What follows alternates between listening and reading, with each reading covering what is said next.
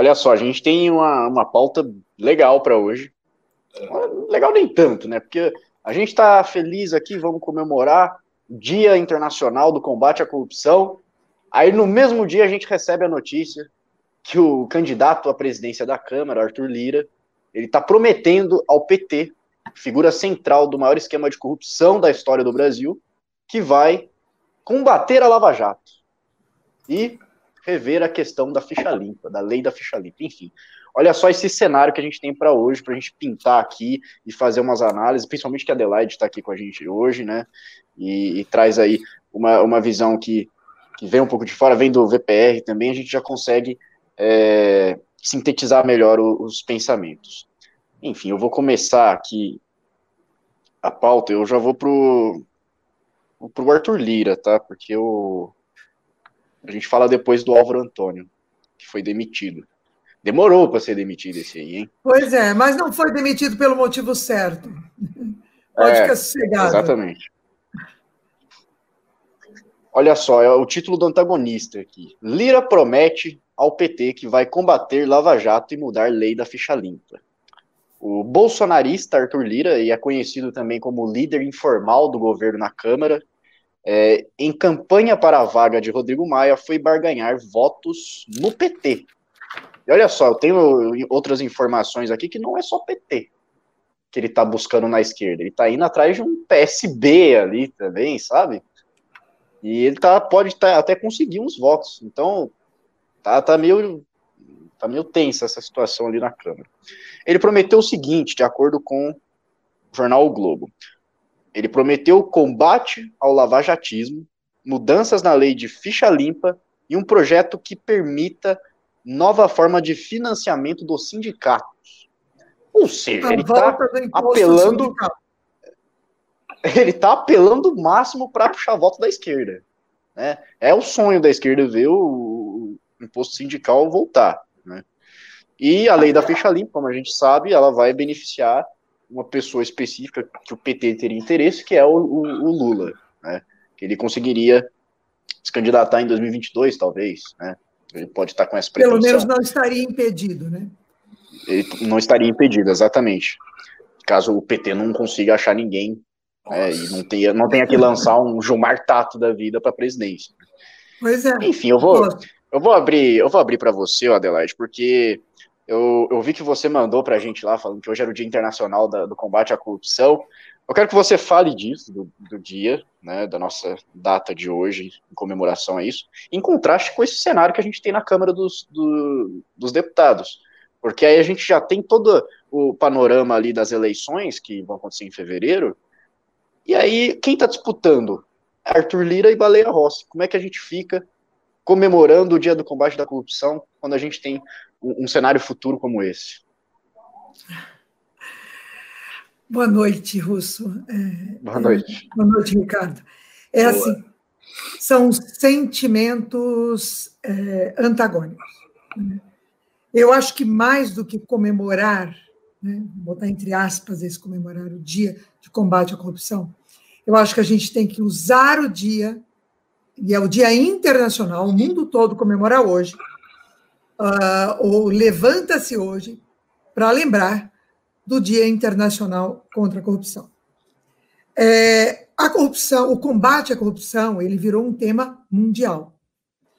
Porque a corrupção, ela não é um problema brasileiro, embora aqui no Brasil ela tenha tomado contornos, é, vamos dizer assim, institucionalizados, né, arraigados é, e quase que permitidos no poder público e, e inclusive com grandes empresas e etc., que a gente descobriu aí, começou com o mensalão e depois foi indo, foi indo o petrolão e, e desagou aí na Lava Jato. a corrupção, e ela já foi entendida em vários países como um crime contra a humanidade, entenda isso. Aqui no Brasil, corrupção um crime comum. Em vários países do mundo, a corrupção é um crime hediondo, é um crime contra a humanidade. Por quê? Porque a corrupção, ela corrompe a democracia, quando ela leva recursos ilícitos para aqueles que vão é, é, com fake news ou com, com é, vários, é, vamos dizer assim, com distribuição de dinheiro, né, com vários expedientes, ele vai corromper a, a, o livre-arbítrio, a livre escolha é, do, da democracia. Então, primeiro, primeiro malefício da corrupção é esse: ele destrói é, a liberdade de escolher. A primeira coisa que ele destrói, a gente sabe, a gente conhece, acabamos de passar por uma, por uma é, campanha política e sentimos isso na pele. Né? Uh, a corrupção, ela mata. E não é assim, sabe, poético. A corrupção mata. Não. Quando você vê uma pessoa morrer na porta do hospital porque não tem leito, foi alguém que roubou aquele dinheiro que deveria ser feito, deveria ter comprado, colocado um leito ali, e a, e a pessoa morreu.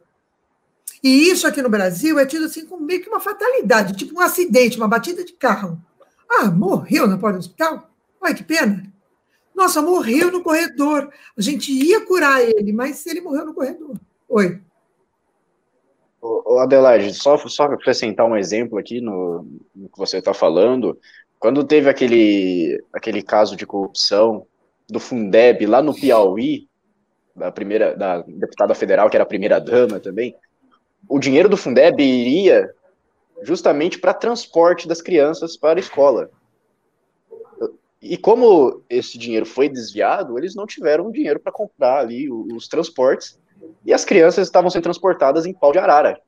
E aí uma das crianças caiu e morreu. Ou seja, de fato, as crianças estavam mata. sendo transportadas em pau de arara? Sim, porque a primeira dama tinha pego dinheiro para fazer é, alguns procedimentos estéticos no corpício. Exatamente. Pode continuar, desculpa. Então, aí, aí o aspecto da, da, da, corrupção. E a corrupção, ela é hoje entendida no mundo todo como um crime hediondo, como um crime contra a humanidade por causa dessas coisas. Mata criança, mata velho, e, e mata mais que isso, mata esperança, mata futuro. Quando uma criança, aqui do Brasil, sai do terceiro colegial, do, e, e tenta entrar numa faculdade e não sabe ler, e eu digo no sentido ler, no sentido amplo da palavra, compreender um texto, se ela não consegue ter é, fazer contas básicas de matemática, raciocínio lógico, você acaba de assassinar o futuro dela. Você acaba de, de destruir ela e o futuro dela e da família que ela possa ter. Aí tem uma gravidez é, precoce, aos 20 anos, 17, 18, 19 anos, aí ele forma uma família e não sabe nem ler. Isso não é por acaso. Isso não é um acidente. Isso é a corrupção que mata. E hoje, dia de 9 de dezembro, é para lembrar disso. É para lembrar que existe é, uma luta hérculea no mundo todo contra a corrupção. E tem uma coisa legal, que a gente chegou até a comentar um pouquinho quando a gente falou sobre a ida do Moro lá para empresas. A iniciativa privada e não só a sociedade civil, mas a iniciativa privada começou a entender que esse negócio de corrupção é, destrói a educação, destrói a economia, destrói a democracia, e eles se ligaram que era necessário também combater a corrupção na iniciativa privada para que a, as economias, para que o mundo fosse mais competitivo, para que a, a cidade, o Estado, o país fosse mais competitivo. E hoje, no mundo todo, se criou é, a ideia do compliance, né, da exigência do compliance nas empresas, para que as empresas criem procedimentos que reduzam a corrupção. Então, existe uma luta no mundo todo. Né? É, aqui no Brasil, nós tivemos vários passos adiante e alguns passos para trás. É assim, é, simbólico e impressionante que esta notícia venha justamente no dia de hoje. No dia que a gente deveria estar lembrando de outras maneiras de se avançar no combate à corrupção, o Arthur Lira declara na maior cara de pau, como se isso fosse ilícito, como se isso fosse assim, eu vou roubar ali um pouquinho e já volto, sabe? Vou tomar um café. Ele declara abertamente que vai acabar com o lavajatismo, como se o lavajatismo fosse uma doença. Aliás, a gente tem que agradecer essa, essa, esse título, lavajatismo é, pejorativo, para o senhor Gilmar Mendes, né? que é outro que adora uma corrupção. Eu nunca vi um cara que gosta tanto disso quanto ele. Né? Adora um corrupto, sempre está ali no, jantando com um, almoçando com o outro, né? uma coisa, defendendo o outro. Né? É, é, ele quer acabar com o lavajatismo, que, que é uma das ações mais efetivas contra a corrupção que a gente já teve no nosso país, e quer acabar com a lei da ficha limpa, que tira da política aquele que é muito sujo, não é mais ou menos, no mal lavado, não. A lei da ficha limpa só tira da política o cara que é muito sujo, né? E deixa o mal lavado. Até isso eles querem tirar. Eu acho que a gente tem que reagir. A gente, como sociedade, tem que reagir. Olha só, Ricardo, antes de passar para você, vou pedir para quem está assistindo deixar o dedo no joinha aí, é, dar o seu like para fortalecer a nossa live, porque se você mostra que está gostando dela, o YouTube entende que é uma boa live e ele vai recomendar para mais pessoas. E olha só, a gente tem isso, a gente também vê que o Bolsonaro ele colocou o Aras na PGR, ele colocou o Cássio Nunes no STF, que votou pela reeleição do Maia, como a gente já comentou, e agora é, toda essa disputa e essa sede que o Bolsonaro também tem para conseguir colocar o Arthur Lira na presidência da Câmara, porque isso vai, por exemplo, impedir um eventual pedido de impeachment, né? É, a gente começa a, a imaginar um cenário é, meio tenebroso para o futuro. E aí eu tenho que perguntar para você, Ricardo. A gente realmente está com o com o combate à corrupção, com toda a história que a gente construiu até aqui ameaçado? Ou a gente tem algum, alguma saída, alguma válvula de escape? Não sei. Olha, eu acho que está eu acho que está gravemente prejudicado, se não moribundo, se não em vias de morrer. Porque, assim, há muito tempo a, a narrativa que se construiu em torno da Lava Jato, que ainda tem força, mas ela, assim, ela perdeu o, o ímpeto, né, o impulso extraordinário que ela naquela época decisiva de 2015, 2016, 2017, perdeu esse impulso. Né? As pessoas foram para as suas casas. Hoje em dia, quem quer que tente mobilizar as pessoas para irem às ruas se verá com maiores dificuldades do que foram as mobilizações que nós fizemos, tão grandes e tão expressivas. Então, esse é o primeiro ponto. O segundo é que uh, Bolsonaro, que foi eleito com um discurso de eu não sou como eles, eu não sou corrupto, eu estou aqui para fazer a Lava Jato continuar Uh, se viu preso pelo esquema de corrupção do seu filho e talvez dele mesmo. Momento ele começou a ceder em todos os aspectos para aqueles que hoje praticamente detêm o controle do governo. Então esse é o segundo ponto muito claro. Né? Bolsonaro não é mais, há muito tempo não é mais, uh, uma, uma voz no, a favor é que algum dia foi. Né? Eu acredito que ele nunca foi, na verdade. Ele mentiu, ele fez um estelionato eleitoral, e como as pessoas não sabiam muito a, a respeito a, do que havia acontecido, de Flávio Bolsonaro, nem de Queiroz, nem nada disso, foram, foram coisas que apareceram depois. Tá?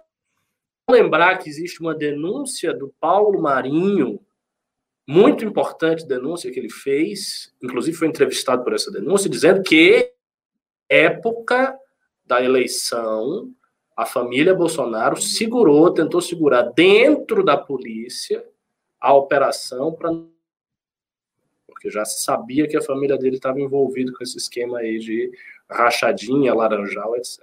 É. Então, assim, lembrar sempre dessa. Então, foi uma coisa escondida do público, o público votou sem saber, o eleitor votou sem saber, e aí se descobriu em Bolsonaro um grande aliado dos corruptos históricos que dominam a Câmara Federal.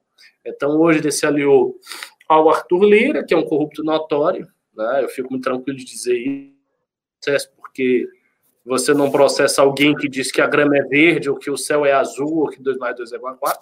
Então, assim, ele é um corrupto notório, todo mundo sabe isso. O PT tem todo o interesse do mundo em lutar contra o combate à corrupção, em prejudicar Lava Jato, em abolir limpa, etc, etc. Os outros partidos que são igualmente sujos têm todo esse interesse. Então é aquela coisa, né? É junta a fome com a vontade de comer. Fome do presidente, com a vontade de comer de todos os outros partidos, do Centrão, do Arthur Lira, que possivelmente será o presidente da Câmara. Então é aquela situação, é, os políticos eles estão muito alinhados quando a gente fala em se proteger. Isso é importante que a gente sempre note. Por divergências ideológicas e das divergências programáticas, que às vezes até são reais, nem todas as divergências ideológicas são teatro né, ou figurado. Mas por trás dessas divergências, existe uma grande convergência da classe política, que é a convergência na proteção, na autoproteção enquanto classe. Então, eles formam uma classe à parte, que não, não é a gente, são eles, eles estão lá. A gente está aqui, a gente é o povo, eles são outra coisa, entendeu? São outra coisa. Então, eles formam um, um, um, um amálgama, digamos assim, de interesses mútuos que costura do centrão do PP, do PR, do Republicanos, até a esquerda petista, até a esquerda do, PSD, do PSB, que também é corrupta, passando tem a sua família envolvida na questão do Queiroz, etc, etc. Então todo mundo tem esse interesse. Todo mundo praticamente tem esse interesse. Quem não tem? Quem não é corrupto, que não é muita gente, né? Os novos parlamentares, é verdade, os novos parlamentares da, da nova cepa, aí, o Quinho, o pessoal do Novo, mais alguns espalhados nos vários partidos, o pessoal do Muda Senado, muito ligado ao Álvaro Dias e ao discurso do combate à corrupção, que sem dúvida nenhuma ele é um dos porta-vozes do Brasil, pelo menos até agora, né? Então, assim, é isso. E, e, e, fora disso, o que você tem são interesses convergentes na proteção. Então, eu acho terrível, terrível. Até porque eu não acredito que nenhum presidente da Câmara, ou seja, seja o Arthur Lira, seja o Baleia Rocha, ninguém vai assumir a Câmara para fazer as vezes de justiceiro e de caçador de corruptos. Vocês não vão fazer isso. Até porque se você se em algum momento você vem com esse discurso, o cara já não vota em você. Então você já perde o voto. Então, assim, ele está conversando com o PT porque ele pode conversar com o PT. Por outro lado, o que, é que os bolsonaristas vão dizer perante isso tudo? Eles vão dizer o seguinte: é a vida, infelizmente, o presidente só tem opção, se ele não fizer isso, ele vai ser impeachmentado. É, são... Ele precisa governar. Ele precisa governar, são detalhes da realpolitik, as coisas são assim, é a vida, o outro também pode ser corrupto, blá, blá, blá. Ou seja, eles vão criar um discurso para exculpá-lo, para tirar a responsabilidade sobre isso que a gente está vendo. Então, essa questão do PT, da Lava Jato, de sindicato, isso não vai gerar nenhum tipo de incômodo na consciência bolsonarista. Quem imagina, ah, isso então vai gerar um enorme incômodo e daí os bolsonaristas vão virar a chave. Não, nada. O pessoal que está com o Bolsonaro até hoje não vai virar a chave por nada. Nada.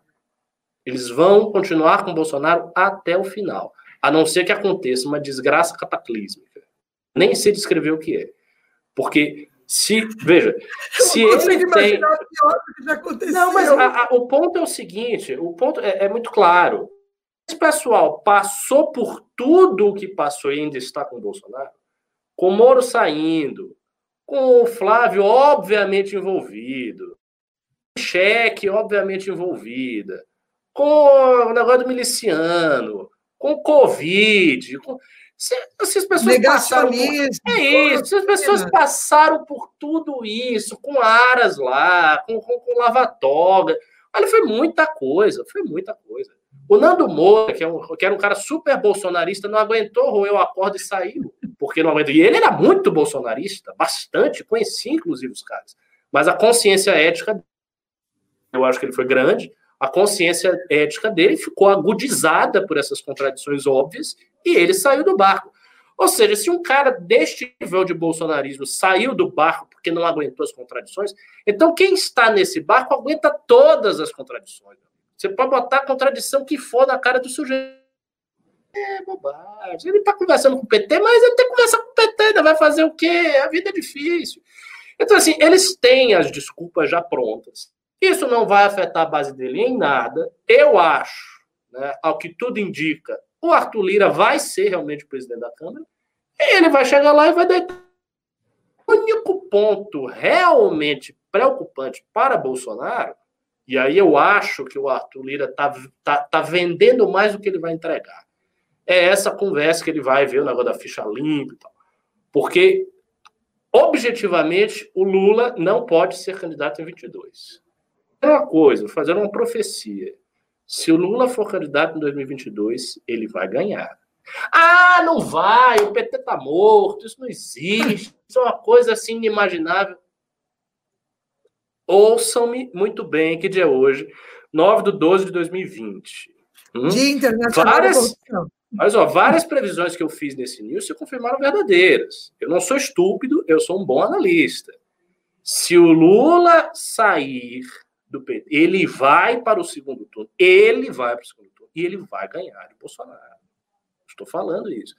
Então, acho que esse é, ponto específico. Que Bolsonaro, ponto específico. Que Bolsonaro desenrola, se ele está indo na sociedade normal, fora esses que você citou, na sociedade normal, ele está indo de ladeira abaixo, porque ele está fazendo uma besteira atrás da outra, ele não precisa de oposição, ele é oposição a ele mesmo, você está plenamente certo. Eu estou falando, eu tô falando. Mas eu acho que isso não vai acontecer. Eu acho que assim, a manutenção dos direitos políticos do Lula fora da jogada, assim, para mim isso vai continuar. Né? Não, não acho que ele vai. Espero que não volte. Não acho que isso vai acontecer, porque isso seria uma mudança muito dramática, que eu, eu acredito, inclusive, que os próprios partidos ali não estão dispostos a essa mudança. Né? O DEM quer lançar alguém, né? O Centrão quer fazer alguma aliança benéfica. Pessoa não quer dar um negócio de bandeja para o PT. Não, não, funciona. Não são petistas. Ele está conversando com o PT porque ele quer aliança. Ele quer o voto. Então, acho que isso não vai sair. Agora, o resto do programa, né, de combater o combate à corrupção, de fazer frente ao combate à corrupção, isso obviamente vai sair, porque é do interesse de todos eles, inclusive do próprio presidente. Então, assim, está dada a situação. E ontem eu, eu, Foi ontem, não lembro se foi ontem que eu falei da tabelinha lá dos votos, como é que tava. E a gente já viu o cenário mudando. Ah, hoje, só porque... assim eu responder um cara. Tem um cara aqui, o Tomás Gonzalez, que tá. Lula ganhará só com a ajuda da Smart Martin. Que é, é, é, SSS, vocês são uma piada, blá, blá. Amiguinho, olha, você tem que fazer a análise da seguinte maneira, irmão. Uh, a eleição de Bolsonaro foi a eleição de 2018, correto?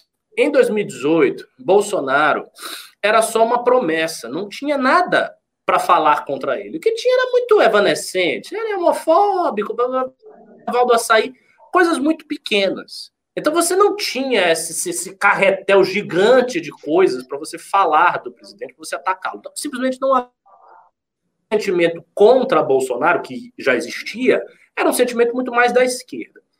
Entretanto, Bolsonaro foi perdendo o apoio político ao longo do tempo, das classes médias, das mesmas classes médias que o elegeram. E ele trocou esse apoio com aquela base de pobres, de necessitados, que recebeu o auxílio emergencial. Hum? Então, Acaba e agora. mesmo assim, e olha só, e, pois é, e mesmo assim, Haddad foi para o segundo turno, e no final das pesquisas, você pode olhar, Haddad subiu, e a vitória de Bolsonaro foi, se eu não me engano, foi com 54%. Não foi uma vitória 70 a 30. Não foi uma vitória estúpida, esmagadora. Foi uma vitória, eu não digo apertada, mas relativamente próxima. E é o Haddad, que tem o carisma de um desse quadro aqui. O Haddad é isso aqui para o PT. Ele não. É um cara que perdeu no primeiro turno para o Dória. O Lula é outra. O Lula é carismático, o Lula governou por dois mandatos, onde o Brasil cresceu. Ah, mas cresceu com base de mas cresceu. Né? O Lula tem discurso e o PT botou aquele poste ridículo quase para ganhar o Bolsonaro. Com facada, com tudo acontecendo, com militância de base se matando, com gente puxando voto para Bolsonaro, que já não tem mais tanto assim, com tudo isso. Então você precisa olhar a coisa com cuidado. Não vem com essa. Ah, Bolsonaro já tá eleito, eu sou bolsonarista, eu tô confiante. Vai cair do cavalo. Cuidado. É, exatamente. A diferença como... entre o Bolsonaro, só para ilustrar, a diferença entre o Bolsonaro e o Haddad foi de 10 milhões, e você lembra aí que teve aproximadamente 40 milhões de abstenções nulos e brancos. Pois é. É, foi, foi uma diferença de segundo turno também, né? Eu acho que é, o. de fato, de fato começa a, começaria a destacar o Lula e o, e o Bolsonaro na, nas pesquisas e no primeiro turno. E aí no segundo turno é aquele voto anti-Bolsonaro, que já o, o Haddad tinha recebido, e o Lula eu acho que a probabilidade de receber é muito maior. Né? Óbvio. Até, até porque tem muita gente que, que gosta tanto do Bolsonaro quanto, quanto do Lula e, e votaria no Lula de novo. É, o, o, Brasil ele tem disso. Mas como eu estava falando na Câmara, a gente já viu que o, o cenário está mudando já. O, o PSB, por exemplo, está começando a ir para o lado do Arthur Lira. Tava meio uhum. dividido os votos do partido, então um partido de esquerda, junto com o PT migrando por Arthur Lira, a gente já começa, opa, tá, tá meio esquisito isso aí. Aí, por outro lado, não sei quem falou de laranja aqui, eu já lembrei do, do Marcelo Álvaro Antônio, que foi demitido hoje, né? E, assim, ele ser demitido tem consequências, tá? Não é? O, ah, o Bolsonaro demitiu ele para conseguir cargo para o Centrão, para negociar com Arthur Lira, não sei o quê. Mas também você vai ter problemas ali. Eu ouvi por aí que ele já saiu cuspindo fogo, já falou com, com o atual presidente da Câmara, já falou com o Maia e tal. Ou seja, outras movimentações podem acontecer ali, por exemplo, no PSL, em outros partidos, e o, o cenário mudar de novo. Vai ficar uma disputa muito, muito apertada. Né? Eu acho que a gente vai ter um, um começo de ano bem polêmico aí, com muitas coisas acontecendo na, na, no parlamento. Então, pelo menos na Câmara, o, o, negócio provavelmente vai pegar fogo. E aí, já que eu tô falando aí do, do, do Laranjal, né, do, do Álvaro Antônio, vamos falar então aqui da, da notícia do dia, praticamente, né, que o Marcelo Álvaro Antônio foi demitido e aí eu pergunto, ele foi demitido porque ele está envolvido no esquema de, de candidaturas laranjas em Minas Gerais, do PSL? Não. Ele foi demitido porque ele é um ministro incompetente? Também não. Ele foi demitido porque, primeiro, entrou numa briguinha de WhatsApp com o general Luiz Eduardo Ramos, e também porque é, o próprio Eduardo Ramos estava negociando a cadeira, de acordo com que as notícias que a gente viu, a cadeira da, da pasta do turismo, que é chefiada pelo, pelo Marcelo Álvaro Antônio. Ou seja, ele já estava ali com, com a, a, faca no pescoço, já estava também numa situação não muito agradável, aí ele foi lá, entrou numa briguinha de WhatsApp, que foi o estopim e o Bolsonaro, não, vamos demitir esse cara aí. Mas beleza, né? Se fosse só. Abre caminho, né? Esquema, se fosse só esquema de, de, de laranjas, é, tudo bem, né? O governo Bolsonaro aceita essas coisas. E aí, eu já emendo aqui uma outra notícia aqui, para a gente dar os parabéns para o Bolsonaro, por ele ter feito uma escolha excelente de colocar o sanfoneiro das lives Ai, como o novo ministro do turismo. Enfim, eu vou, eu, vou abrir. Olha, olha, quem não está entendendo o que nós estamos falando, por favor, procure na internet o sanfoneiro do Bolsonaro. Gilson Machado, presidente da Embratur. Ah, a imprensa... Você precisa saber que é o novo ministro. A imprensa já fez questão de dar a notícia de que ele é o novo ah. ministro, usando o cara, já o termo o cara sanfoneiro. Aqui, né? velho, não tá nem acreditando, Maurício Vasconcelos. Sério? KKKKK. É sério. É. é o sanfoneiro. Ó, tom, tchon, tchon, tchon. É o sanfoneiro, ministro. Canta e mal, aí... Eu acho que o Luiz Gonzaga aprovou bastante essa, essa indicação. a gente, a gente tem, pelo menos a gente não, não ficou igual a saúde, né? Ficou meses, meses aí sem ministro. A gente já, já conseguiu Mas você reparou que ele é é interino, né? Oi? Você reparou que ele, ele é interino. Ele não foi interino. nomeado definitivamente, ele é interino. Porque Bom. Ministro, Bolsonaro, ministro do Bolsonaro que se preze passa um ano interino. Ou até comercializarem a vaga dele. Olha só, vou, eu vou abrir então para você, Ricardo, começar os comentários dessa vez. E, né, é, você já vê as consequências disso. Porque, na minha opinião, vai ter consequência. Você não demite um cara igual o Marcelo Álvares assim e fica tudo tranquilo.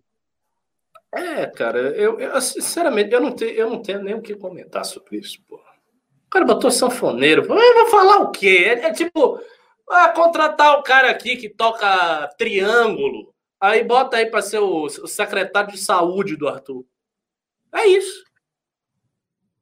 O que, que eu vou falar sobre isso? Isso, isso é intrinsecamente absurdo, é bizarro, não, não tem lógica. Esse governo é patético. Aí, aí vem ainda os caras aqui. Os caras ficam passando vergonha, vem aí no chat, encher a paciência. Vocês do MBL, são meninas do PSDB, bunda livre. Olha pro teu presidente, o cara tá metendo um sanfoneiro aí, rapaz. O cara tá, tá elegendo aquela. aquela tá o cara tá elegendo o Hélio Negão. Cara, é muito ruim, rapaz. O cara tá elegendo o, o tio Trutes, o cara que fazia hambúrguer. O cara vai fazer hambúrguer lá, aí ele fez uma receita genial, Bolso Burger, e foi eleito.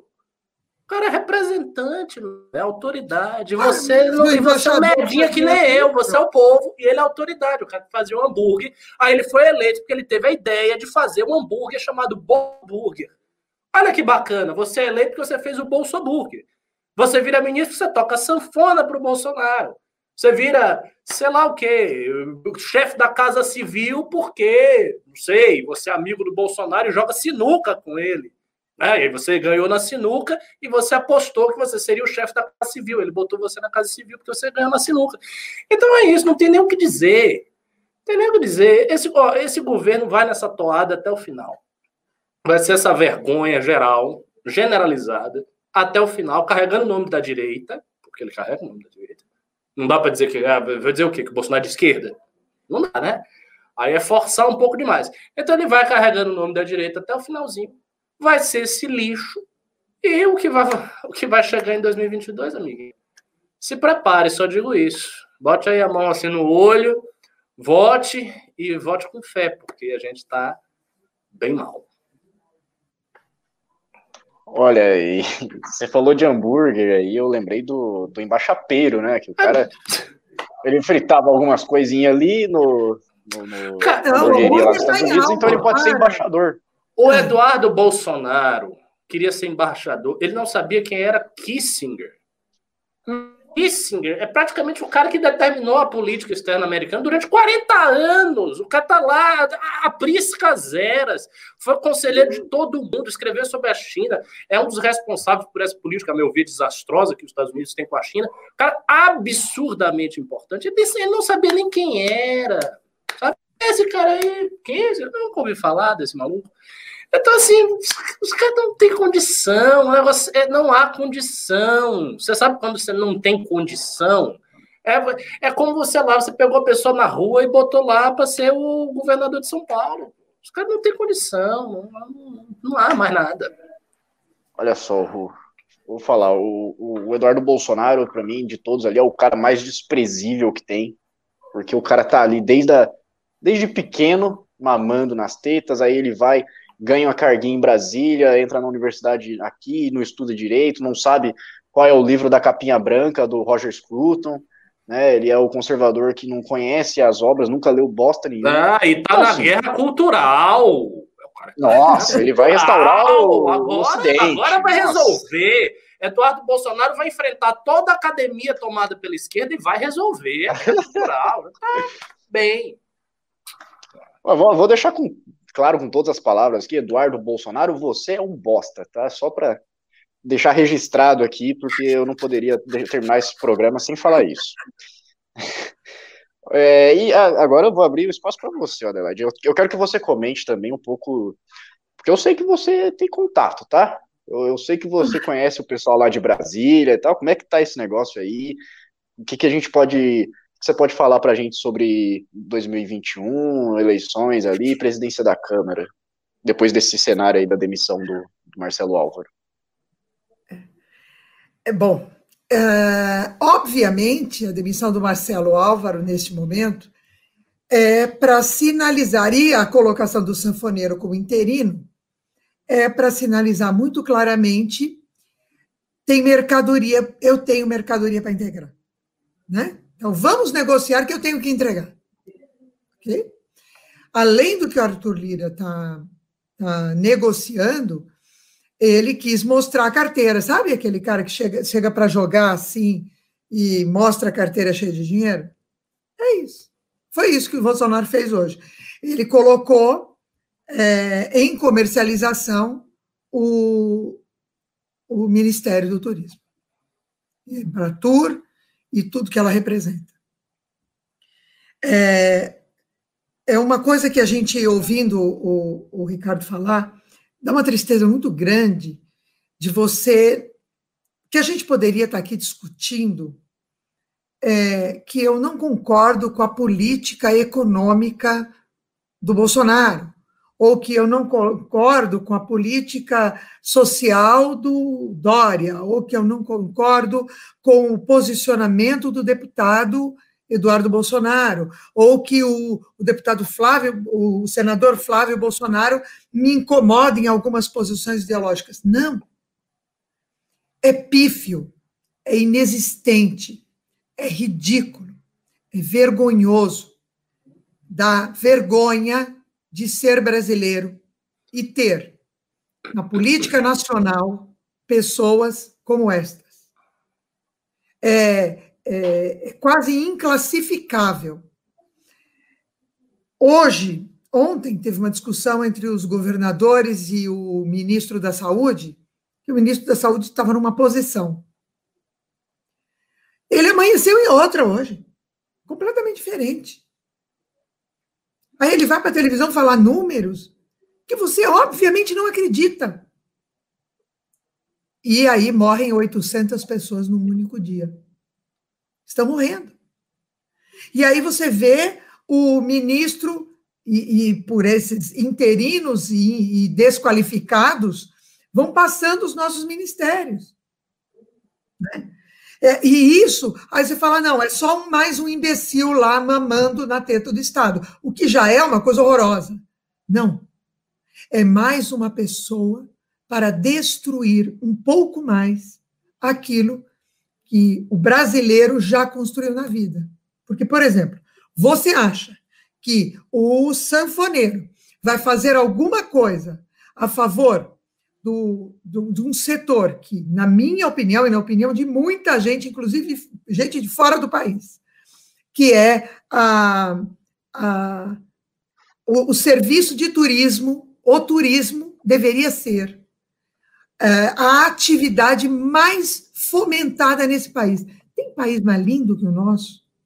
Tem, tem, tem lugar mais, lugar mais é, estonteantes paisagens maravilhosas do que o Brasil.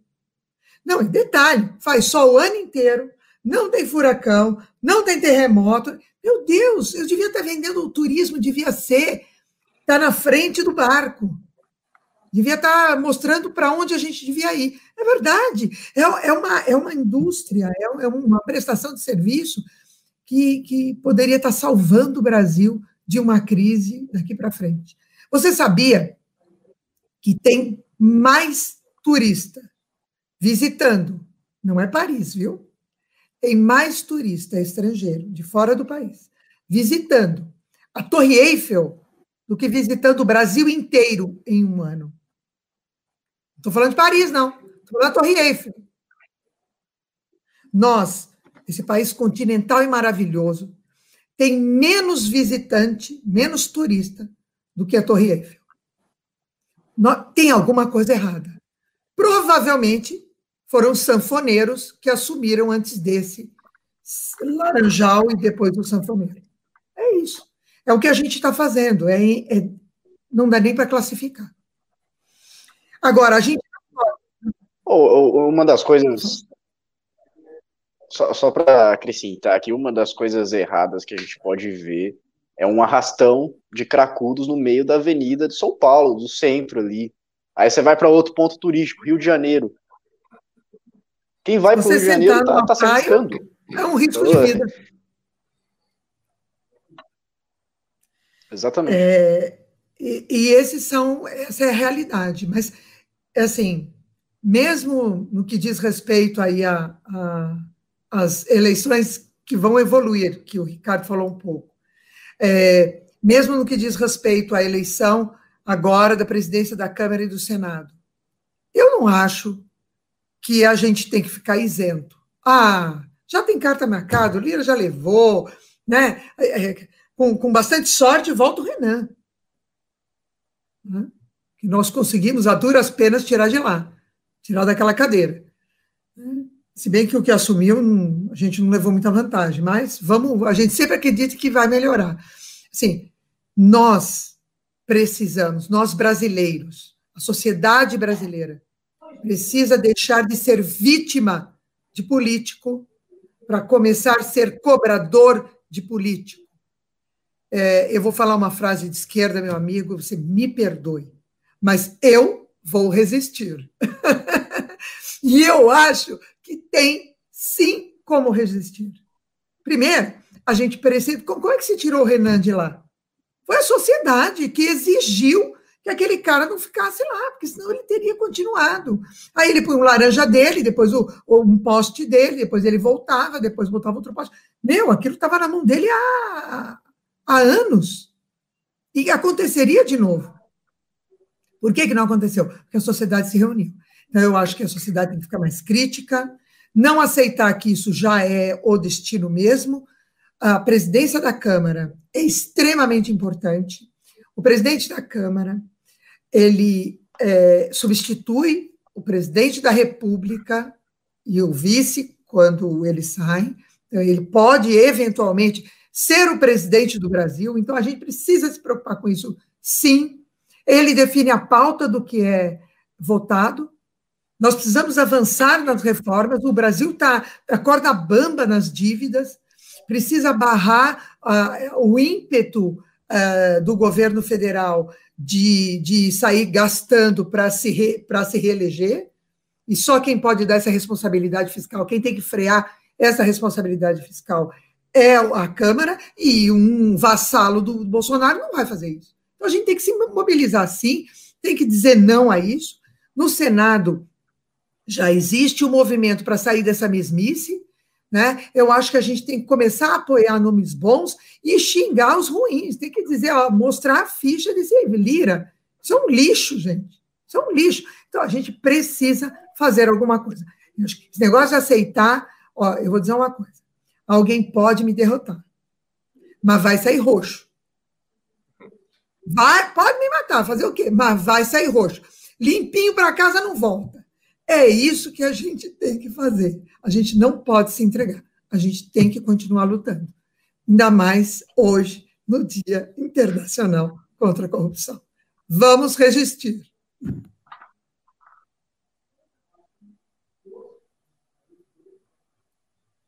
Tô travado de novo. Não, você está você tá normal. Não, você está normal. Tá já voltou, deu uma travadinha, mas já voltou. Nossa, a internet está tá, tá um pouco deselegante aqui comigo hoje. Mas é, realmente, é, o, o, ruim é que é complicado, né? Porque ah, quem tem mais chance ali de entrar na disputa com Arthur Lira? Ah, é o Baleia Rossi. O Baleia Rossi também é, é, investigado, também tá sujo e tal. Aí, ah, Luciano Bivar vai sair pelo PSL. Putz, cara, aí fudeu, não tem muito. Então, a gente tem, tem outros nomes. Né? Tem um, é, Vamos tem lá, dá os nomes pra gente. Marcos Pereira, também tem umas tem uma tem um processo que eu já fui pesquisar, tá? Tem um processo é, no STF e eu não consegui descobrir exatamente o que é, tá? É, tem o Elmar do DEM da Bahia. Sim. O Elmar não tem nada, nenhum processo no STF. Olha que coisa! Um cara não ter processo no STF é uma, né, uma maravilha. O Arthur Lira tem sete processos. Gente boa. Fora os que já foram foram caducaram, né, prescreveram. e foram encerrados. Né? É, e o Lira ainda tem uma, uma coisa mais ruim, sabe? É, ele é amigo do Renan. É isso. Calheiro. Eu não sei, os iguais. É, do Renan Calheiros. Os iguais se atraem. É claro. É, é, o, é, o, Renan Santos, que é amigo do Arthur Lira, não. Amigo. Não, é o Renan Calheiros. Olha só. Ô, Adelaide, eu quero saber o que, que você acha. Eu quero saber o que você acha de um nome que tá para sair aí no Senado. É uma possibilidade que, pelo menos eu, eu, eu, eu, gosto desse nome. Eu acho que é uma, uma parlamentar muito boa, muito competente, que é a Simone Tebet. E ela tem o apoio, por exemplo, da, da bancada do Muda Senado, do grupo Muda Senado. O que você acha desse nome? Ah, eu acho um ótimo nome. Né? É, ela também não tem processos do STF.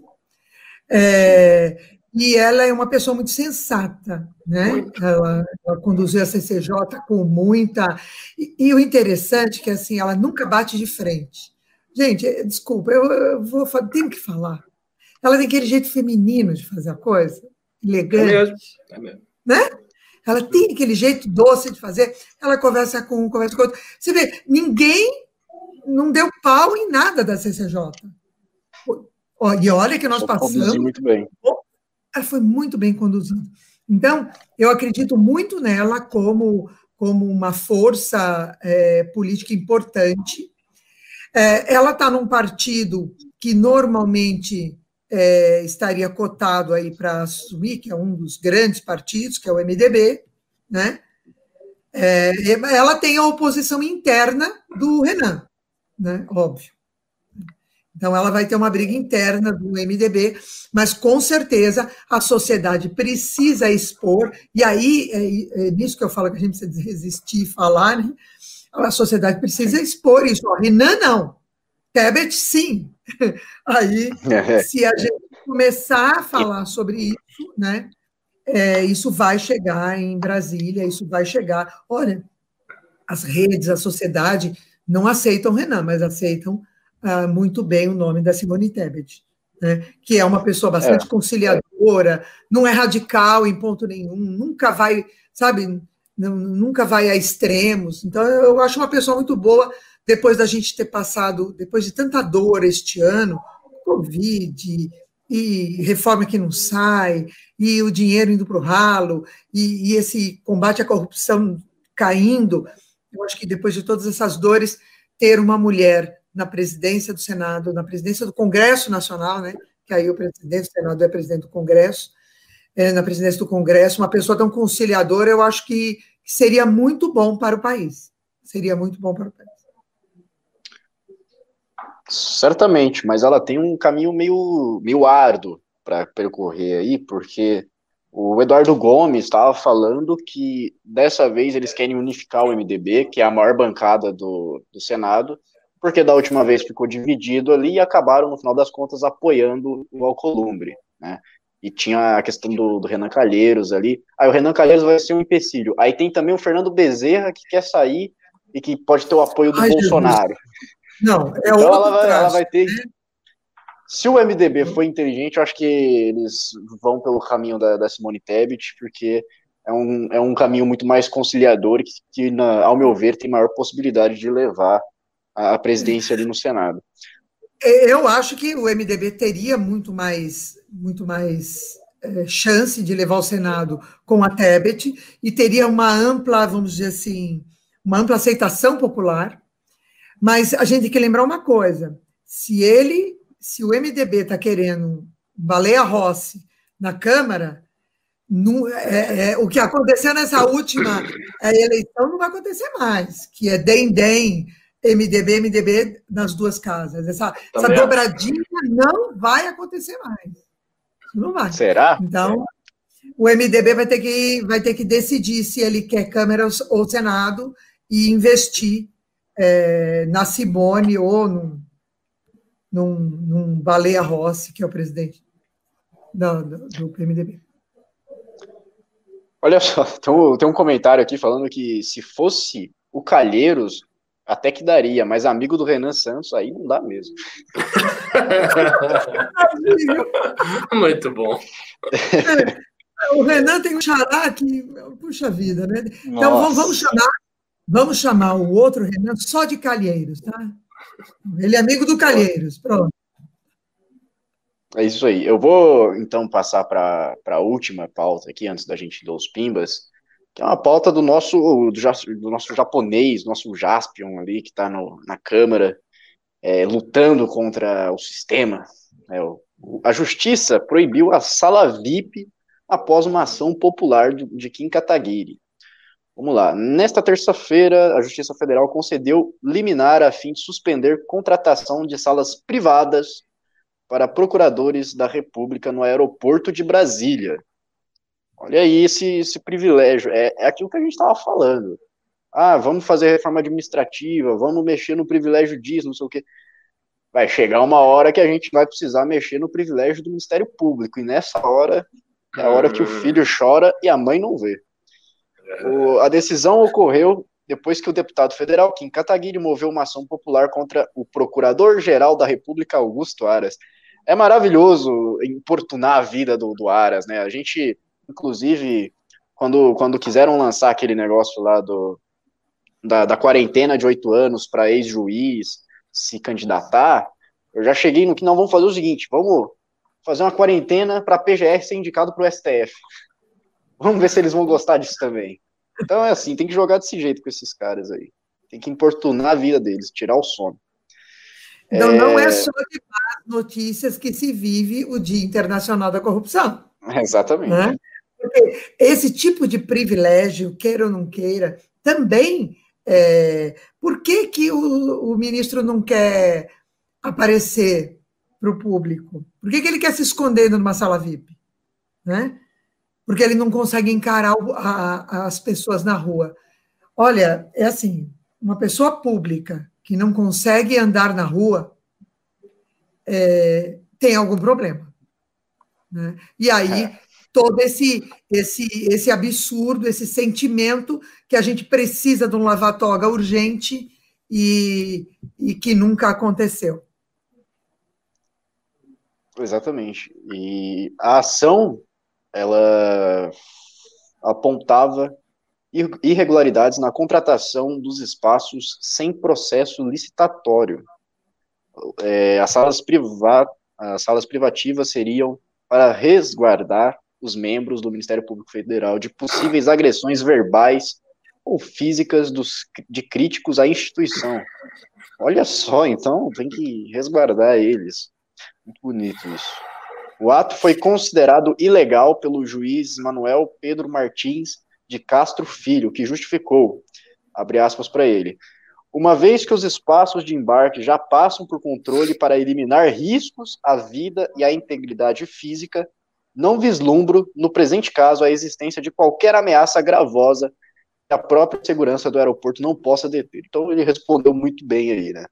Enfim, eu quero, quero abrir aqui, vamos começar com você dessa vez, Adelaide, para a gente já é, falar sobre esse assunto e já queria ver aí, nesse sentido, o que, que mais que a gente pode fazer aí para diminuir essas, esses privilégios aí. Porque a gente já vê aqui, a gente vai nesses exemplos, a gente já vê que, que a justiça vai aceitando, o que, que a gente consegue reduzir da máquina e tudo mais. É, este é um trabalho que é um trabalho de formiguinha, porque é, infelizmente, pelo menos não neste governo, nós não veremos uma reforma administrativa é, consistente. Não veremos. Uh, o Bolsonaro entende que boa parte dos votos dele vem do funcionalismo público e ele entende é, a vida inteira, a família inteira, a família inteira dele é funcionário público. Né? Eu acho que até o cachorro é funcionário público, fantasma, óbvio né? porque não deve trabalhar em lugar nenhum. Mas todo mundo ali é funcionário público. Então, vir dele, deste governo, uma reforma administrativa, não virá. A gente vai conseguir vitórias como é, o Kim Kataguiri tem conseguido, como o Arthur é, Duval tem conseguido aqui em São Paulo, como é, o Holiday conseguiu, tirando os super salários, e o, o Rubinho, Nunes, com processos, a gente vai ter que ter esse ativismo, nós não podemos abandonar este ativismo que vai minando, porque a partir do. Porque tem assim, eles vão. Se você não fala nada, eles vão avançando, não é que eles aceitam o que eles já têm. Eles continuam avançando. Se tivesse deixado eles lá com a sala VIP, eles iam querer um avião particular. Depois, com o avião particular, eles iam querer lagosta e, e, e champanhe francesa no avião particular. E aí eles iam querer para estender, estender esse benefício para a família. E assim vai. Se ninguém bota a mão no peito e diz: espera aí, negão, tem gente morrendo nesse país. E não é só de Covid, não, tem gente morrendo de fome. Tem muita gente passando necessidades sérias. Então, vamos parar com isso? Se não tem ninguém fazendo isso, eles vão avançando. Então, a gente precisa sim de ativismo, a gente precisa de bons eh, parlamentares. Eh, eu fico muito triste quando eu vejo discussões em alguns grupos, inclusive grupo lavajatista, grupo de combate à corrupção, que eu faço parte de vários. Aí eu vejo, ou na própria internet, no Twitter, eu vejo, ah, não adianta nada, esse negócio político é tudo sem vergonha. Não, nós precisamos mudar isso. Vamos colocar é, 30, 40 Kim Kataguiri ali. Precisamos colocar 30, 40 Arthur aqui em São Paulo. A gente precisa, é, nós precisamos invadir esse espaço e cada vez mais ir botando a mão no peito e conseguindo essas vitórias, porque uma reforma ampla vai ser muito difícil.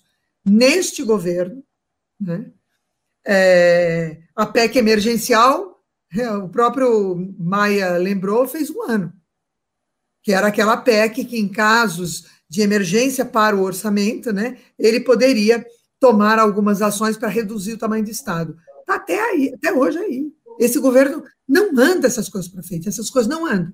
Então, esses, essas vitórias pontuais, ah, não, mas foi só uma sala VIP. Isso é muito importante. E você bota a mão no peito do cara e fala: peraí, para que você já está pedindo demais. Porque senão isso avança e o, o, rombo, o fosso que existe entre nós e essa gente vai ficar cada vez maior. Então, a gente precisa ficar construindo pontes, sim, e maneiras de pular essa ponte e invadir mesmo o espaço deles, que é o espaço legislativo. Você não acha, é Ricardo? Claro, claro. Eu acho que é por aí mesmo. Eu acho que a possibilidade de uma reforma administrativa consistente é quase nula. Isso não vai acontecer. Na realidade, eu nem acho que vai ter nenhuma reforma administrativa de verdade, que reforme alguma coisa com profundidade. Não acho. que não acho que Exa é o que eu ia dizer. Se tiver uma reforma administrativa, aí tem que se ver o conteúdo da reforma. Ou seja, tem a possibilidade de ser uma reforma que vai acabar aumentando o privilégio. Então, assim, não tendo uma reforma administrativa, o único jeito para combater esses privilégios é o que você falou, é uma microgestão de atos. Então é o Kim fazendo isso, o Rubim fazendo aquilo, o Holiday fazendo aquilo, o Arthur fazendo aquilo, e vai. Só que tem uma coisa boa. Tem uma coisa boa. Nessa eleição, assim, antes da eleição, a gente tinha um vereador aqui em São Paulo. Agora nós temos nove. Então, assim, ampliou muito o espectro de ação, pelo menos no estado de São Paulo. Assim, o MBL saiu dessa eleição muito fortalecido. Então, se você pensa em nove vereadores espalhados, você também está pensando em nove gabinetes, em nove advogados de cada um deles, que podem se reunir e fazer um pequeno núcleo de ativismo jurídico, que é uma ideia, por exemplo, que eu tenho já há muito tempo. Eu acho que a direita tem que ter um núcleo de ativismo judicial, do bem, digamos assim. Né? Nada para forçar a letra da lei, a ideia não é essa. Não é fazer o ativismo jurídico que a esquerda faz, que ela força a interpretação do termo legal. Não é forçar nada. É fazer um ativismo para mudar as coisas né, e para tentar combater esses privilégios e levar as nossas pautas adiante.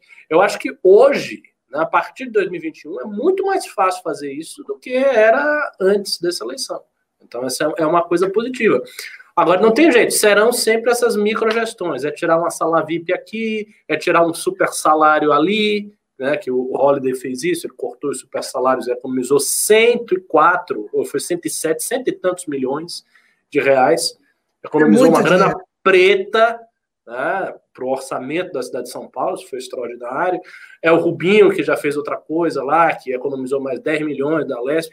São essas pequenas coisas. E aí, quanto mais gente tiver com a mentalidade que o Unibério tem, mais você vai ter isso. Agora, reforma mesmo profunda, você só vai ter com a reforma administrativa. E essa eu não acho que vai sair no governo Bolsonaro. E se sair, vai sair toda a capenga. Vai precisar fazer a né? reforma né? da reforma, né? É, exatamente, vai precisar fazer a reforma da reforma. É, a gente também já não tem como né, esperar alguma coisa do Paulo Guedes. Né? Semana que vem chega aí uma, uma reforma e a gente, a gente vê. Aí chega metade, chega um PowerPoint que é 15% da reforma, igual ele fez com a reforma administrativa. Não tem nada lá, não tem. Um cara no, no, no num trabalho de economia na universidade teria feito uma reforma administrativa melhor do que uma reforma tributária melhor do que aquela. Enfim. Não é interesse do ponto. Exatamente.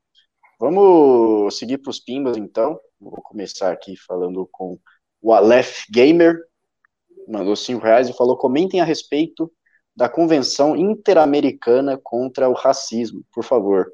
É, o que está rolando com isso?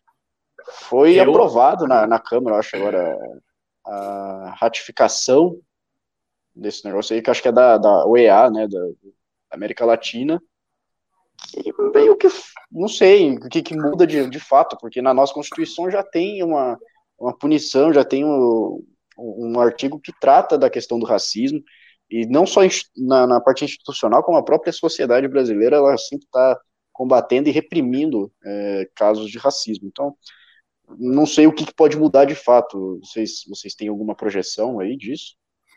Não, não sei, não estudei o assunto. Agora, sim, seria um tema realmente muito bom para alguém pesquisar. Acho que quem deveria fazer essa pesquisa é o próprio Holliday.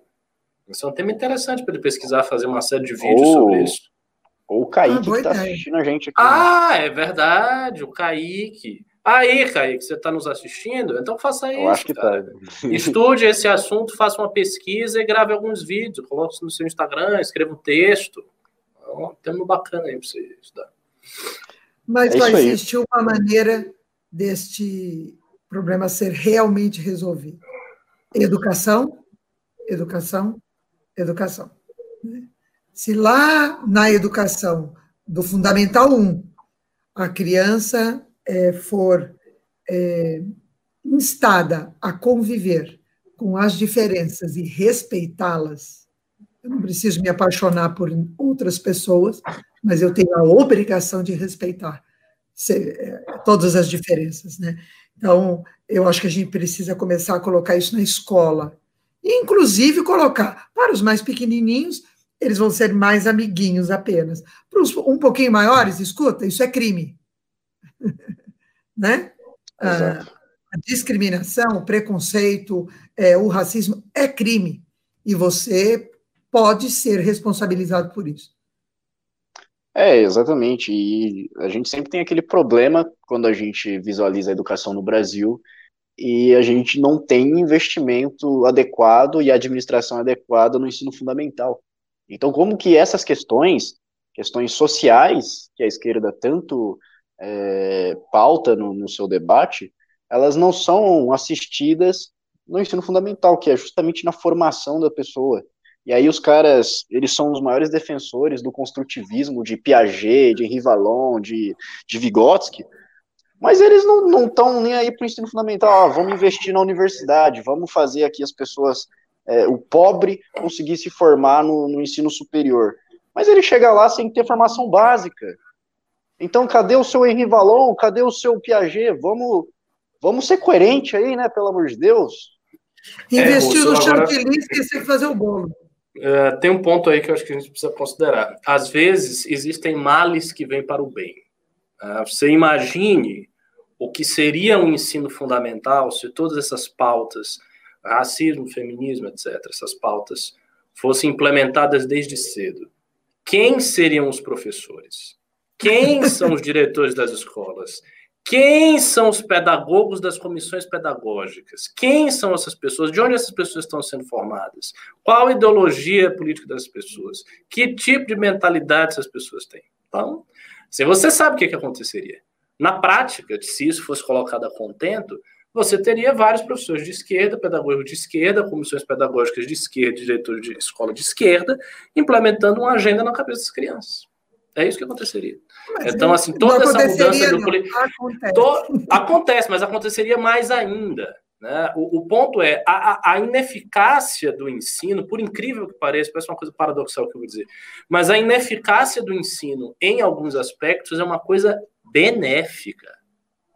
Né? É muito paradoxal dizer porque isso, mas às pior, vezes. Né? Exato, porque assim, se você tem uma, uma doutrinação muito boa, é pior do que você ter uma doutrinação ali ineficiente. Aí, ah, não, agora você vai discutir racismo assim com perfeição. A criança vai sair dali, ó, com a cabecinha no lugar. Ok, mas quem é que vai dar aula para ela? Você vai ser eu? Não vai, não, vai ser eu. Então, quem vai dar aula para ela vai ficar doutrinando. Então, eu prefiro que isso aí seja ineficaz e essas questões não sejam muito bem tratadas do que elas serem bem tratadas por pessoas que têm a formação ideológica que têm. É, é, realmente é bem perigoso é? que uma criança, uma criança branca, desde pequena, ela seja ensinada que ah, você é racista por natureza. Né? Você pois é, é racista porque existe uma estrutura na sociedade, não sei o quê. Então, mas peraí, mas esse pessoal está é, usando. É, mas é exatamente isso que acontece hoje, gente. E que precisa mudar. É, você precisa construir os sinais éticos né, e, e sociais precisam ser dados os, os, os, os sinais corretos, sabe? Se o, se, tem um, se o coleguinha fura fila na lanchonete da escola, ele tem que ser repreendido, senão ele vai ser um corrupto lá na frente, né? Se Não, ele fica sim. com o troco que o tio deu para ele errado, ele, ele vai ser um corrupto lá na frente. É isso, por isso que eu falo, é só tem que começar de pequeno. É... O Leandro O mandou 30 reais e falou: Adelaide, você será candidata a algum cargo em 2022? Eita, mandou, lançou a braba. Vixe! ah, eu acredito que sim. Eu estou muito inconformada, né? Essa foi uma das razões que eu estou é, aqui no, no MBL, né? Estou sempre porque eu estou muito inconformada e, e eu, por observação até, tenho percebido que é, a participação política, a participação política partidária, como esses que a gente já citou aqui, né, todo esse grupo do, do, do MBL, e outras pessoas boas em outros partidos, né, são poucos, mas são honrosos e bons, é, tem feito diferença. Aí eu comecei a pensar que, mas eu tenho visto entrar muita gente jovem, né? Aí eu tinha achado que, assim, eu estou meio velha para esse negócio, mas a minha indignação é tão grande que eu acho que eu, eu gostaria muito de deixar um legado, sabe? Eu gostaria muito de deixar alguma coisa para o meu país. Eu já criei os meus filhos, né? Eu tenho minha vida profissional consolidada, então já passei dos 60. Então, hoje eu tenho vigor e indignação e vontade de fazer uma coisa melhor para o meu país. Então, realmente, eu acho que eu gostaria de deixar um legado. Onde? Não sei.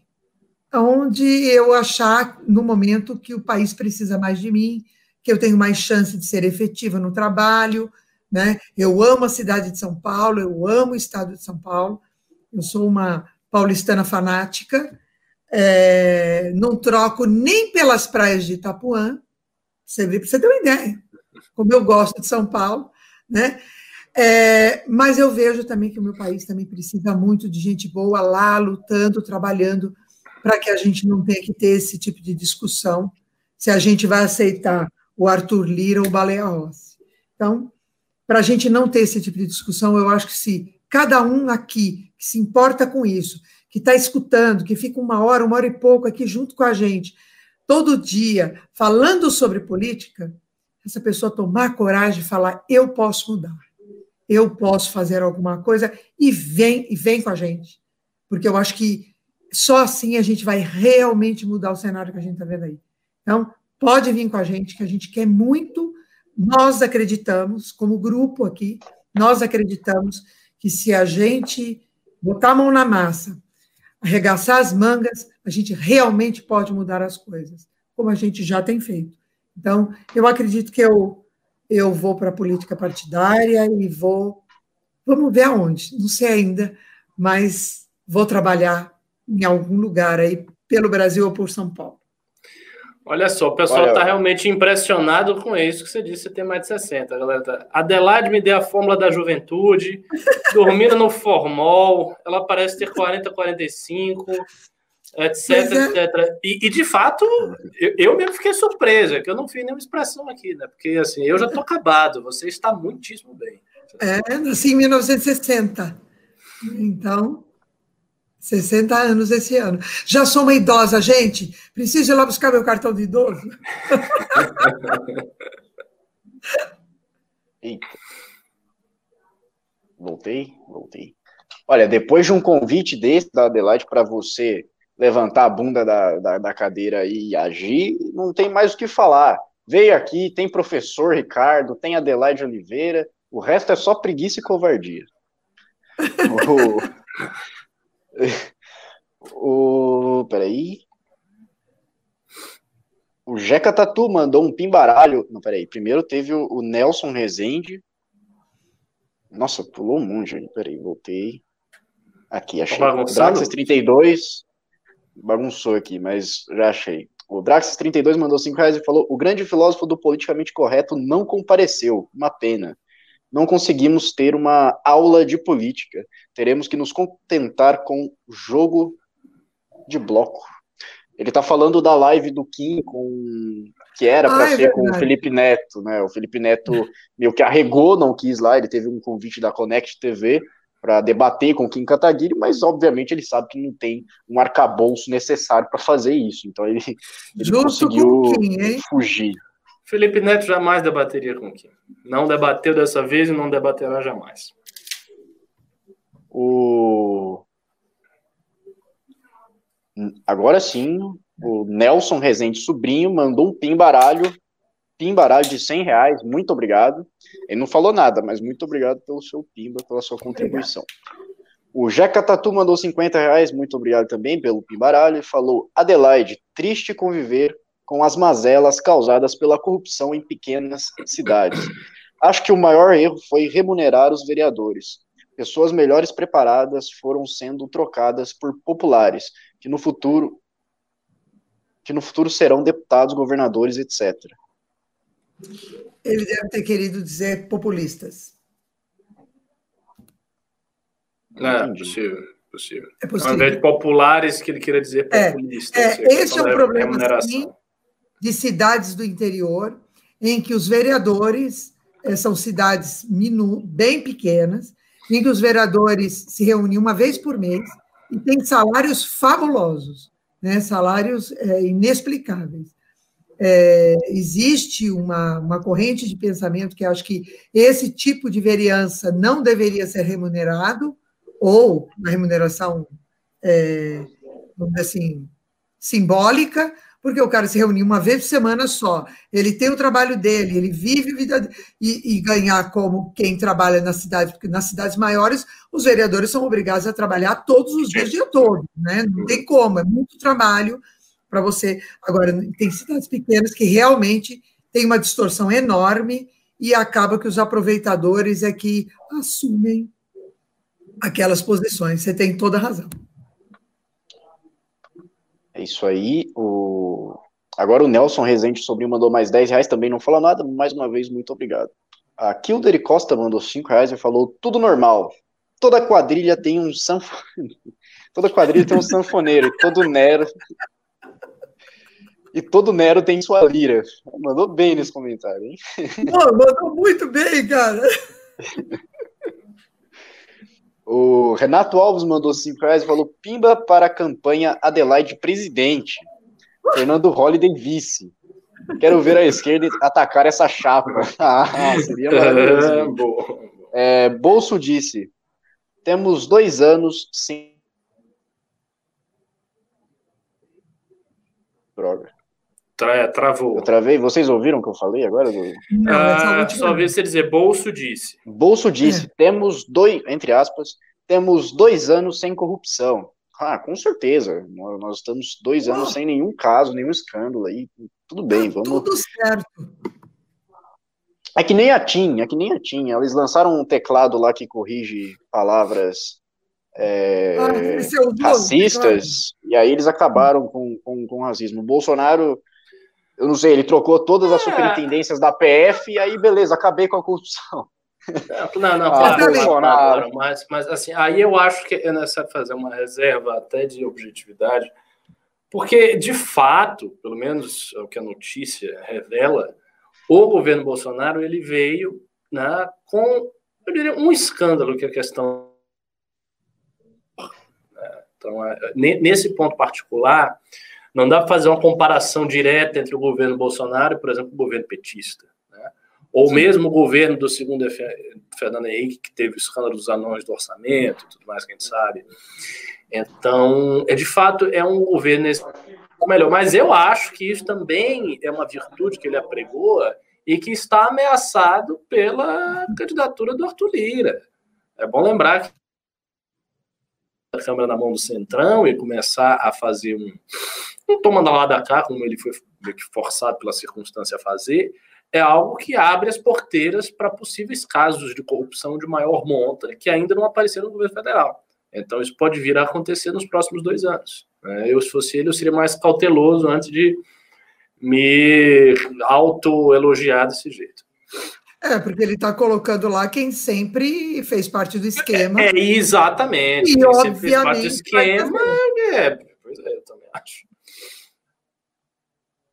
É seguinte, peraí.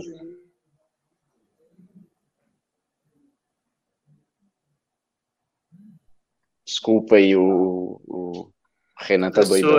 sempre te perturbando o... quando você faz o news, né? É universal. É impressionante. Manda o Renan fazer o programa. O Henrique, o Henrique Inayat mandou 10 reais e falou um pimba para Adelaide. Olha só, Adelaide, eu vou falar para você vir aqui todo dia, porque todo dia manda um pimba para você. Então. Ah, eles são muito gentis. É, e o pessoal tá pedindo para você participar mais, porque eles querem conhecer mais suas ideias. Hein? O Akamaru mandou 5 reais e falou: sou, sou monarquista, isso é loucura? Cara, é é assim, é um pouco um pouco utópico no sentido de que você está idealizando uma realidade que já existiu, uma ordem que já existiu, e para você essa ordem ela seria a solução dos problemas e da desordem que nós temos hoje. Mas aí você tem que pensar que a anarquia, de certa forma, ela é necessária de existir para que a ordem monárquica te apeteça, né? Porque ela te te gere algum desejo. Então, você só está desejando isso por causa do nosso cenário atual. E aí você está entendendo que ah, naquela época não existia desordem, mas sim, também existia desordem. Então, a gente meio que tem que trabalhar com o que nós temos aqui hoje, que é o, a República, que é o nosso parlamento ali, que, que vai entrando, vai, vai elegendo pessoas e a gente vai conseguindo mudar as coisas aos poucos, mas por exemplo, você é monarquista, você não vai conseguir, é, dentro de 100 anos, mudar o Brasil para uma, uma monarquia. Isso não vai acontecer. Então, não é uma loucura, é um desejo que você pode ter, mas eu acho que geralmente as pessoas têm porque elas acreditam que uma ordem que existiu no passado ela vai funcionar e vai resolver os problemas atuais. E aí, vocês querem falar alguma coisa sobre isso? Não, eu, eu, concordo parcialmente com essa resposta. Eu, eu acho assim que você pode ter ideais políticos que são dificilmente atingíveis. Né? Por exemplo, eu já falei milhões de vezes, eu sou muçulmano, então para mim a Sharia tem preeminência e precedência sobre todas as leis humanas. Né? Agora, daí para você uh, chegar na esfera da ação política é um passo Sim. muito grande. Porque a ação política é aquilo que o Russo falou. A ação política exige que você disponha de meios atuais, ou seja, meios possíveis que você possa realizar, e objetivos factíveis, coisas que você efetivamente pode fazer. Você imaginar, por exemplo, que você vai se dedicar à causa monárquica. Né? Tem muitos monarquistas no Brasil que são dedicados. Não, eu me dedico à causa da monarquia. Qual causa? Não, tem uma causa, porque tem a família do, do Dom Bertrand e do, do Dom Luiz e não sei o quê, mas assim, qual a possibilidade dessa família tomar o poder no Brasil? Zero. Os não vão tomar o poder. Você reinstituir uma monarquia é uma coisa muito difícil. E, historicamente, as monarquias elas tomavam o poder por via militar. Então, assim, você botar uma dinastia nova, você fazer essa, essa memória que o pessoal tem da família Bragança, eu também acho engraçado monarquistas. Né? Não, porque é a família Bragança, a família do imperador. É, mas isso é legitimista. Assim, se fosse para ter uma monarquia, possivelmente seria uma dinastia começada do zero. Seria um conquistador que tomasse o exército, que se tornasse um general, impusesse uma ditadura no Brasil e dessa ditadura ele criasse um modelo de sucessão hereditária. Isso provavelmente seria a monarquia brasileira, seria muito traumática. Não seria uma coisa simples, seria um processo muito provavelmente sangrento, difícil, traumático, uma ditadura no meio. Então, assim, você botar, você olhar a coisa do prisma da realidade, você começa a ver os problemas que existem em defender causas abstratas. Bom, encerraram-se os pimbas, as pautas, e também já estamos chegando no, no final aqui, o tempo já está acabando. Então, eu vou abrir o espaço aí para vocês fazerem as considerações finais de vocês. Pode começar, Adelaide Oliveira. Primeiro, eu queria agradecer assim, os pimbas, né? E, e as mensagens aí que vocês deixaram.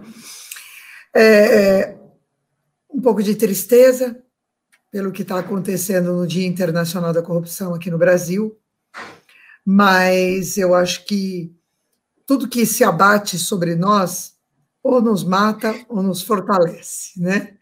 Então, eu acho que essa pancada que a gente está vivendo desse, desse, nesse momento desse governo, Covid, é, Arthur Lira na nossa vida e essas coisas todas, né? É, tendem a nos fortalecer e a gente já sabe alguns caminhos, já conhece o caminho da mobilização, já conhece a mobilização presencial, mobilização eh, nas redes, a, a, aglutinação dos pensamentos, né, que é uma coisa que, que a gente precisa aglutinar as pessoas que pensam como nós, né, para que, que as nossas ideias nos fortaleçam. A gente precisa estudar aquilo que a gente. E aqui a gente tem aula é, é, várias aulas aqui no MBL que vocês podem se inscrever. Então, você precisa estudar o que você está fazendo, você precisa estudar os meios pelos quais você pode ser a mudança que você deseja. Muito triste é aquela pessoa que, que fala para mim assim, que você já deve ter ouvido ela falar assim: olha, eu, eu acho um absurdo tinha que ter o combate à corrupção, tinha que ter um governo honesto, tinha que ter menos privilégio, tinha que ter um país é, bom para se governar, um governo eficiente, um Estado menor, hum, que trabalhasse pela população. Aí você fica olhando para ela, e no dia da eleição ela fala: ah, eu não vou votar, não, não tem ninguém. Isso é tudo. Ela não sai do lugar, não faz nada. Aí eu vou dar uma notícia para vocês hoje. Uma notícia, talvez, é, para alguns, inédita o legislativo que está lá fomos nós que elegemos. Né? E o próximo seremos nós também que elegeremos. Né? E os estímulos positivos e negativos que eles recebem, e com esses estímulos positivos e negativos, eles tomam decisões, também somos nós que fazemos. Então, ou nós nos mobilizamos, ou então locupletemos todos. Acho que alguém já disse alguma coisa assim. Muito bem, abre aí então suas considerações finais, Ricardo. É, eu vou usar as minhas considerações para responder o rapaz, o Alex, que ele está dizendo que a família real existe, acharia uma ditadura e tal. vou só falar da, da, da, Primeiro, acharia não é uma ditadura, você está redondamente enganado. Mas sobre a família real, você tem que entender o seguinte, amigo. A República já existe há mais de 100 anos. Então, a família real, que ainda possui laços de sangue, não manda mais há mais de 100 anos. Os caras não mandam, simplesmente. Então, para você ter o retorno da monarquia, você tem que entender que a coisa teria que ser por um, algum golpe de Estado. Um presidente e o Congresso e todo mundo, ele não vai chegar e dizer: olha, tem aqui os remanescentes da família real, que foi a família real no Brasil. Lá, anos atrás, venham para cá e se tornem os nossos monarcas constitucionais, e aí chama os caras e bota os caras no trono. Então vai acontecer, irmãozinho. Então, o único jeito de ocorrer realmente uma mudança de regime seria por via da força, e para isso a monarquia teria que ter uma representação fortíssima no exército, nas Forças Armadas, e provavelmente por um golpe de Estado com um tempo de ditadura de interregno. E as coisas ocorrem desse jeito. E se você olhar a história da monarquia, é uma história sangrenta, dura, de batalhas, de ida e volta, de vinda, de dinastia que mata dinastia. Não é uma coisa polida, não são os caras no chá das cinco com uh, uh, xícara de porcelana conversando amenidades, é diferente. Mas, enfim, uh, agradeço aí a presença de todos, Pimbas, e essa audiência maravilhosa. Tchau, tchau. É isso aí. Hoje a gente começou na hora certa, terminou na hora certa. Então, só cremosidade nesse programa, só o filé mignon, a nata da nata. Então, muito obrigado pela sua audiência, pela sua paciência, os pimbas que vocês mandaram muito bem hoje, todos os likes e toda essa interação maravilhosa aqui no chat. Nos vemos provavelmente amanhã e uma boa noite para vocês.